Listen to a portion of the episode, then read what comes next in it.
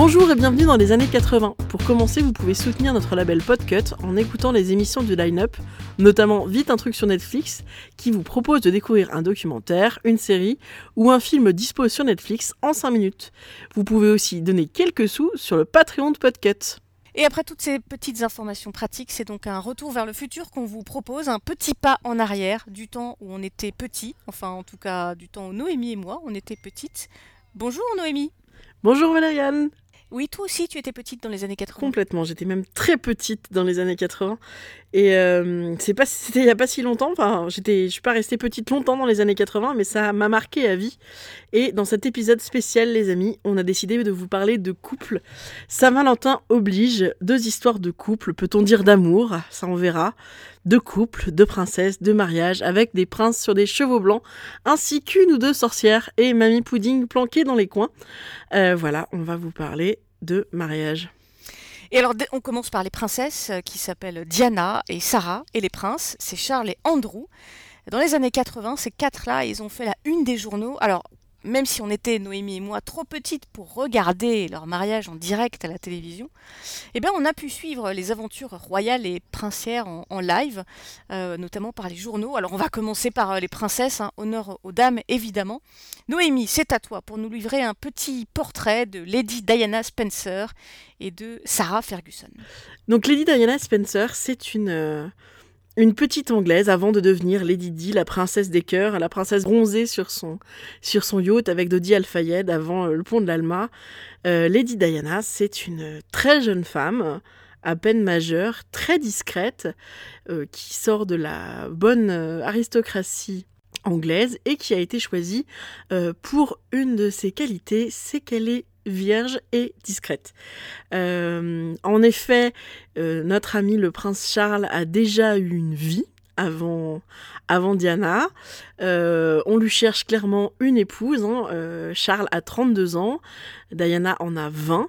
Euh, et on choisit Diana parce que euh, elle fait pas de vagues, elle est discrète et surtout elle est protestante. Il faut savoir que le, chef de la maison d'Angleterre est aussi chef de l'église anglicane depuis Henri VIII qui a mis cela en place principalement euh, pour zigouiller ses fans, mais pour ça vous irez voir Passion moderniste qui sans doute fera un épisode sur les rois d'Angleterre. Euh, donc euh, les rois d'Angleterre sont chefs de l'église anglicane et donc il faut être de très bons protestants et de préférence avoir une femme qui partage cette foi même si les règles se sont un peu assouplies. On peut rappeler que dans le dernier mariage princier, euh, Meghan Markle, ça a dû euh, être baptisé et confirmé dans l'église anglicane pour épouser son prince. Donc revenons à Lady Diana, qui est une jeune femme extrêmement discrète, euh, de très bonne famille anglaise, qui est donc choisie pour épouser Charles sans forcément trop d'amour, puisque Charles est engagé dans la vraie passion de sa vie, qui le poursuit depuis, euh, depuis longtemps déjà, celle de Camilla Parker Bowles. Mais ça, euh, voilà, on va pas faire trop un, un retour euh, vers le passé. Je te laisse nous parler de Fergie, que je connais moi. Alors Fergie, c'est la, c'est la rouquine. Sarah Ferguson, en fait, c'est la fille du, de l'entraîneur de polo de Charles. Et c'est comme ça qu'elle rencontre Andrew.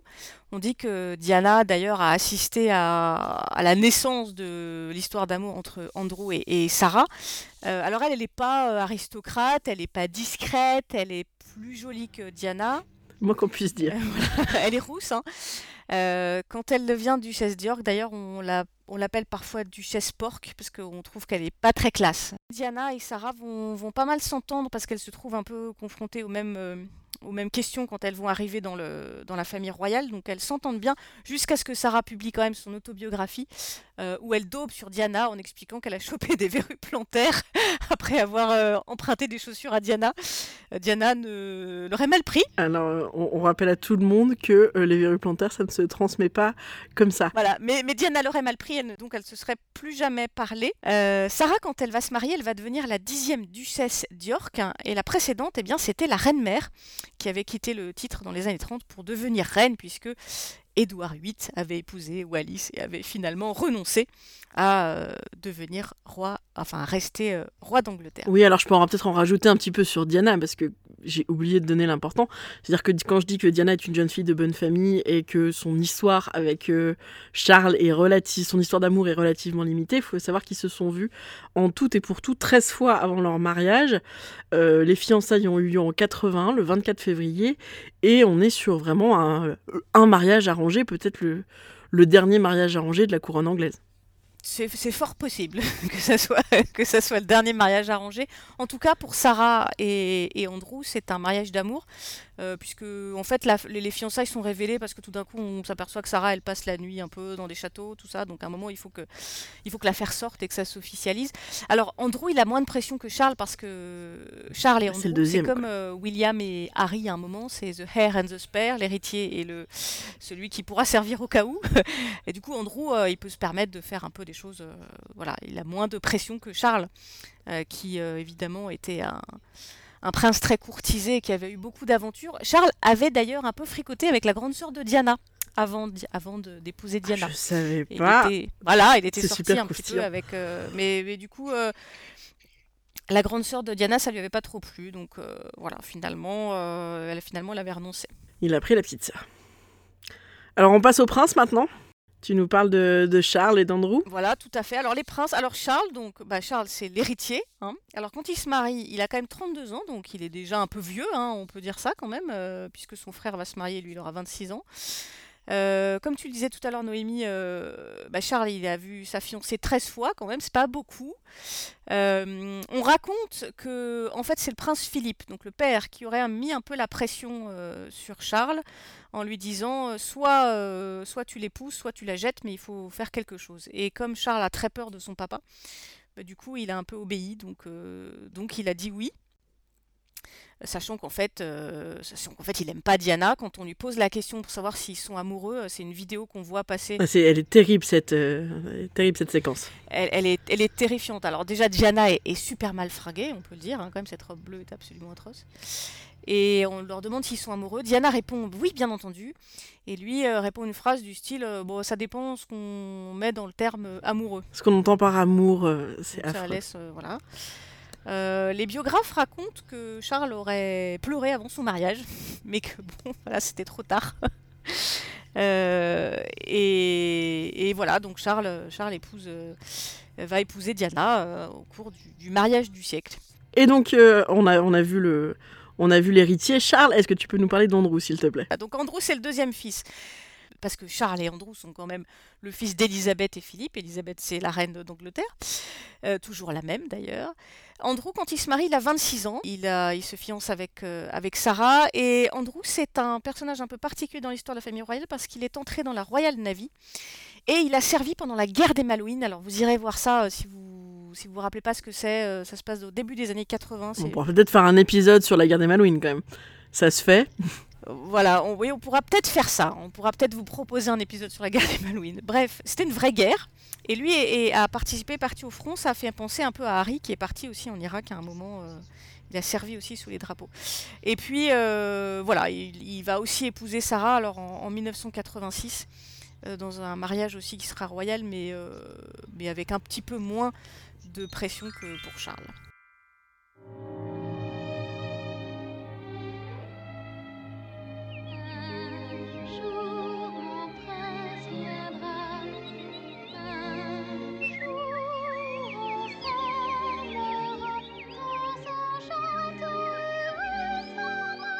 Voilà donc dans So IT euh, un épisode spécial euh, Saint-Valentin, spécial love, histoire d'amour, princesse, prince, carrosse royale, cheval blanc, tout quoi.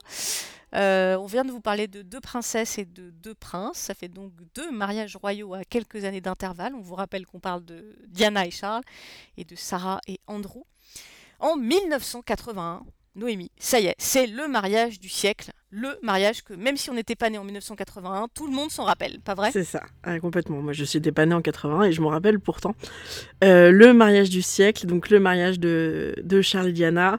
750 millions de téléspectateurs à la télé, 2, euh, millions de personnes sur le cortège, 35 000 invités. C'est euh, le moment, et on se souvient surtout tous de ce moment où Diana sort de la voiture avec cette robe qui sera ultra copiée, qui est la robe iconique, la robe de mariée iconique des années 80, à savoir un monceau de tissu, c'est-à-dire qu'elle est complètement noyée dans sa robe, euh, euh, qui est bouffante de partout, des manches, euh, du corsage, etc., etc. On est sur 8 mètres de traîne, du tulle partout, enfin, c'est vraiment la robe typique des années 80, celle qu'on portera plus jamais, hein, qui ne sera plus jamais à la mode. Euh, alors une robe qui est extrêmement copiée, et là je vais vous livrer un, petit bout de, de ma vie, puisque je, pense que ma tante Edith, euh, elle, elle a fait elle-même sa robe de mariée, mais je pense qu'elle a beaucoup beaucoup vu celle de Diana, et donc elle avait elle-même une, robe blanche extrêmement bouffante en moire. Euh, et surtout, elle avait fait celle des enfants du cortège, dont moi. Donc je me suis retrouvée à 4 ou 5 ans, saucissonnée oh dans une petite robe euh, qui ressemblait très pour très à celle de Diana, la traîne en moins. Et euh, comme on avait euh, le choix, on en avait des robes en moire, c'est un tissu affreux qui se lave pas, c'est laid. Et donc j'avais cette robe qui ressemblait à celle de Diana en couleur vert d'eau. C'était vraiment absolument magnifique. Alors c'est la seule fois de ma vie où j'ai un peu eu l'air d'une princesse. Donc je l'ai gardée, je, l'ai encore avec moi.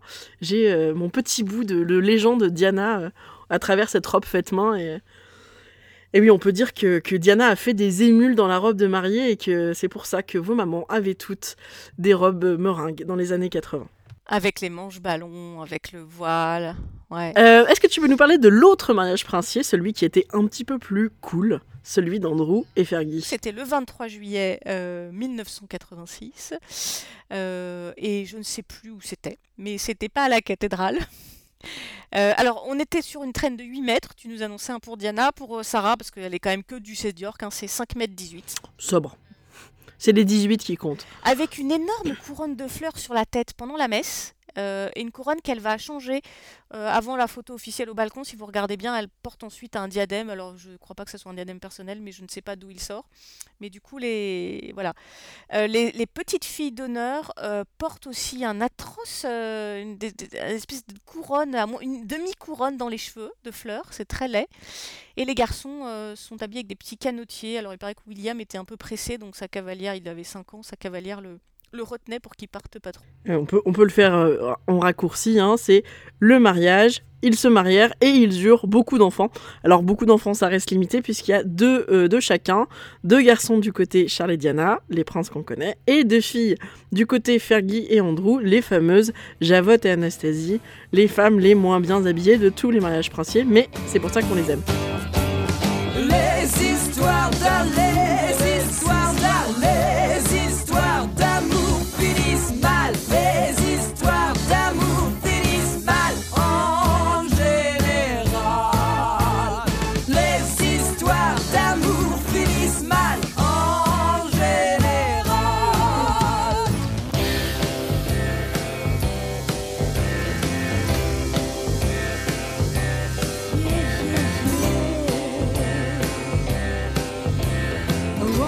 En vrai, ce mariage du siècle, c'était une escroquerie. Euh, Charles doutait, Diana voulait annuler et euh, c'était trop tard. Ils avaient déjà la tête sur les tasses et sur, euh, les coussins. Et donc, tout ça va mal se finir. On n'est plus au courant de, de ces faits puisque c'est aussi la période des tabloïds où tout le monde lave son linge de préférence en public. Et euh, donc c'est euh, la séparation qu'on connaît en 92, le divorce en 93, euh, cinq années de princesse des cœurs où elle se donne corps et âme à, des, des, causes humanitaires et la mort tragique en 97. Et euh, tout ça avec une ombre qui plane, l'ombre de la méchante. Est-ce que tu peux nous parler un peu de la méchante? Mais oui, c'est la sorcière dont on parlait tout à l'heure, Camilla Parker Bowles, née Camilla Shand, qui, euh, qui avait un an de plus, donc qui avait 33 ans au moment du mariage de Charles, et qui avait euh, un peu fricoté avec lui au début des années 70. Mais elle voulait pas se marier avec le prince Charles. Lui était parti à l'armée, elle avait épousé Parker Bowles en 1973, elle a eu deux enfants d'ailleurs. Et ils ont divorcé beaucoup plus tard, ils ont divorcé en 1995. Mais en fait, la feinte, c'est que Charles continuait de voir Camilla alors même qu'il était en train de se marier avec Diana et qu'il a continué à la voir euh, même une fois marié avec Diana. Alors c'est pas surprenant parce que des, des, princes et des rois d'Angleterre qui avaient des maîtresses en fait euh, Ça a dû probablement exister à peu près tout le temps. Tout le monde a fini par être au courant. et puis Diana, elle l'a pas très bien supporté. c'est ce qu'elle raconte après, alors pas au début, mais une fois qu'elle se lâche et qu'elle raconte sa vie dans les journaux et dans des livres. J'imagine, Noémie, que tu te rappelles le jour où, la biographie de Diana est sortie? Ah oui, oui, je, me souviens de tout, des palefreniers, des confessions sur son anorexie. Vraiment, c'est l'envers de la vie de princesse et c'est un peu, un peu rude, un peu du rail. Et on peut comprendre que la, que la reine l'ait mal pris, mais aussi que Diana a eu besoin de, de parler dans la presse de la difficulté d'être d'être une princesse. Et euh, en ce qui concerne Fergie, est-ce que tu peux nous raconter euh, la vie après son mariage? Alors Fergie, ça commence mal, euh, ça commence mal dès le début en fait, parce que du coup, son prince est très occupé dans la marine, et donc elle se retrouve toute seule. Euh, elle se retrouve toute seule, notamment pour, euh, pour les grossesses de ses filles, et puis elle le vit pas très bien. Puis finalement, il se lasse un peu. Et donc, en fait, assez vite, chacun va voir un peu euh, de, son côté. Alors là, c'est pareil, des histoires d'amour hors mariage, il y en a plein, la famille royale. Sauf qu'à un moment, elle se fait pincer en 92, Fergie. Il y a des photos volées qui paraissent dans la presse où elle se fait sucer les orteils par un conseiller financier. Et du coup, scandale, parce que en plus, je crois qu'elle est topless. Enfin bref, euh, voilà, c'est son, c'est l'adultère au grand jour. Et donc là, Elisabeth, et ça va pas du tout. Elle est outrée. Et donc, elle lui demande de partir. Et le divorce sera prononcé un peu plus tard. En 92, c'est l'anus horribilis hein, de, la reine, parce que du coup, euh, c'est la séparation officielle du prince et de la princesse de Galles qui divorce l'année d'après. Et puis ben, pour, pour Sarah, c'est pareil, euh, c'est aussi euh, la voie du divorce. Pour Sarah, ça a été un peu difficile parce que elle aimait bien, elle aimait bien la lumière, elle aimait bien les médias, elle aimait bien l'argent. Et donc elle se retrouvait bah, presque sans rien quand même. Elle a gardé, je crois qu'elle a gardé son titre mais elle a plus le statut de princesse parce qu'elle était princesse via son mari. Comme elle a divorcé, bah, voilà. Bah, si tu divorces, tu peux pas garder le, titre de princesse, ça marche plus. On ne sait pas, peut-être qu'elle le retrouvera, parce que c'est ça qui est beau dans l'histoire entre, entre Fergie et Andrew, c'est qu'il y a encore des, des, des bruissements, euh, parce qu'ils sont très souvent vus ensemble, et donc peut-être que la, la vraie belle histoire d'amour, c'est euh, Andrew et Fergie, et, et pas, et pas Charlie Diana qu'on avait vendu comme le couple du siècle. Et là, peut-être que finalement, c'est euh, c'est le frère, euh, le frère cadet euh, qui va peut-être refinir sa vie avec, avec son épouse. Alors, il paraît qu'il n'y aura pas de remariage tant que le prince Philippe sera là, puisqu'il s'y oppose catégoriquement.